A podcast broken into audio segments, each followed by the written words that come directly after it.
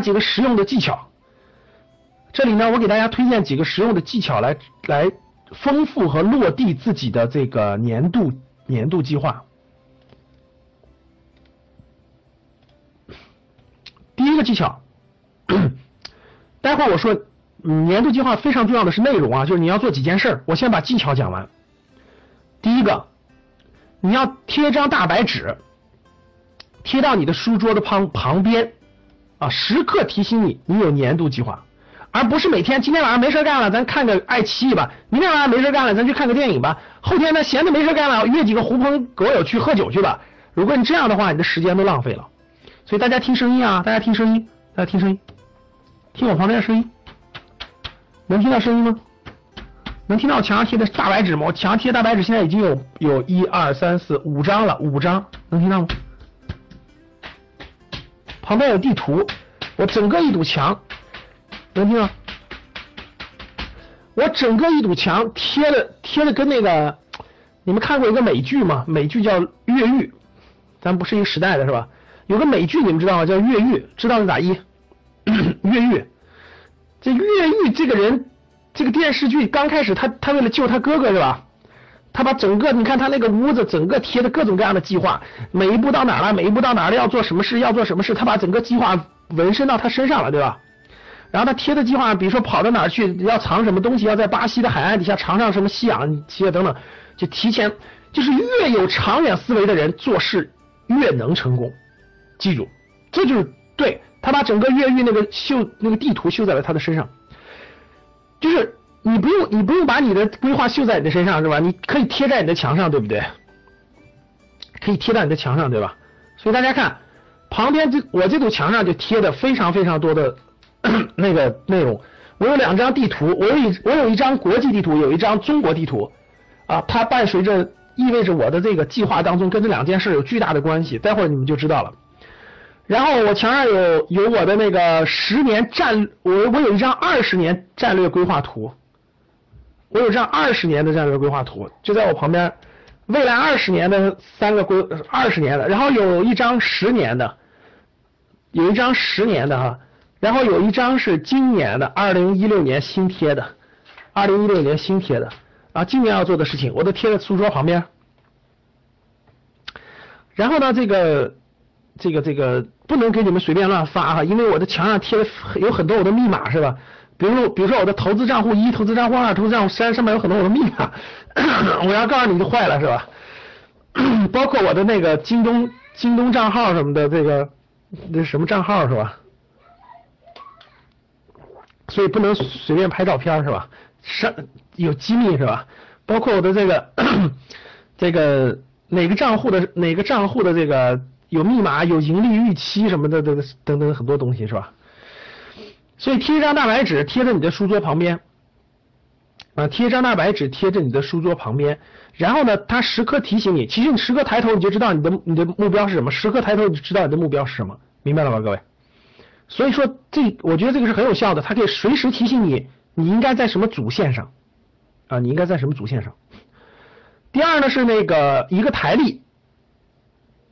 第二是一个台历，各位，就是放一个台历在你的书桌上。台历是干嘛的？每一天有什么事情是不是可以标上去？各位，对吧？一般我一般我年度的就是在大白纸上，月度的都是在台历上。各位看，月度的就是在台历上。比如说我这个月，比如说我们一月份有什么事儿，我就写在台历上了。比如说我们一月二十三号到二二十九号要去泰国，我就把它会写会写上。比如说我们放假时间。是多少就就会写上啊，就会写上，所以月度就会放一个台历在书桌上，所以你一翻就可以翻出来这个月要干什么事儿，对吧？第三就是为了精神上，大家看这是计划啊，但计划它它总得有动力吧？就价值观有了是吧？我的我我我要干什么事儿我有了，但是我我我的动力哪来呢？就我一看这个计划是很宏大的，但是我没有动力往前前进啊！哇，我提了这么多红的这这，哎呀我我我是想去，我没动力怎么办？得有个精神支柱，得有个精神支柱，所以你在那墙上呢，你要找个榜样的图片，找个榜样的图片贴贴，你一抬头就可以看得到，你一抬头就可以看得到。比如说我们的，比如说我们的，我们那个国民党人是吧？我们这个，嗯，这个所以大家没经常给大家讲这点啊，大家看那个近代史上，近代史上最有钱的、最有枪有炮有人马的，最开始真的都不是咱这个共产党人，也不是国民党人。那有有钱有枪炮的军阀大军阀多了去了，但最后为啥？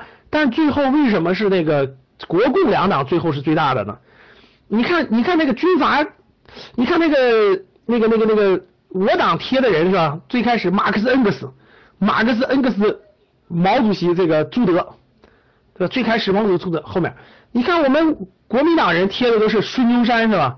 贴的孙中山，然后蒋校长。这至少是有领袖的，你知道吗？有精神动力的，你你你你得有点榜样，你得有点榜样，真的，你得有点目标，有点榜样。你你一抬头就会就会想到，你就会觉得这个，你就会人人是有人是有这种心灵感应的，是吧？你得有你得有这种场的影响，所以你要找个榜样的图片贴在你能看得到的地方，啊，能看得到的地方，你觉得？我我我我要向他靠拢，你就知道你要干啥了啊！比如说你要贴个明星，你基本上就向明星靠拢；啊，你要贴个这个那个，你贴个什么人，你就向什么人靠拢，真的啊！你要贴王思聪，那你的目标就是成为富富二代，看你贴谁了是吧？你要贴你贴谁就会成为谁，这就是人的一个很强大的一个心理暗示是吧？你贴谁就会成为谁。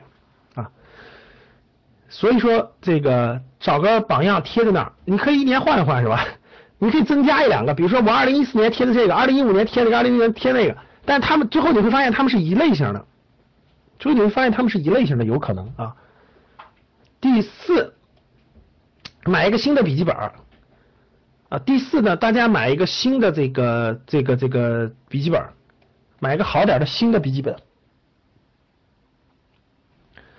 买一个好点的笔记本干什么呢？左右就是两边啊。笔记本记事的时候，左边我告诉你各位，我我啊，我告诉你最近我贴的谁啊？最近我我我其实也换，我经常换。我就一年我考虑一年换。我最近贴的是那个那谁那个 邵逸夫。我最近贴了两个人，一个人是邵逸夫，一个人是那个你们知道谁建的那个谁建的那个鼓浪屿吗？就是你们知道谁建的鼓浪屿吗？就是厦门的鼓浪屿。就是中国近代史上有一个很也很富的人，姓黄，姓黄。就是鼓浪屿，整个厦门的鼓浪屿，反正就是呃，有两个人啊，就是一个邵逸夫，一个是一个那个人是个华侨，对的，那个人是个华侨。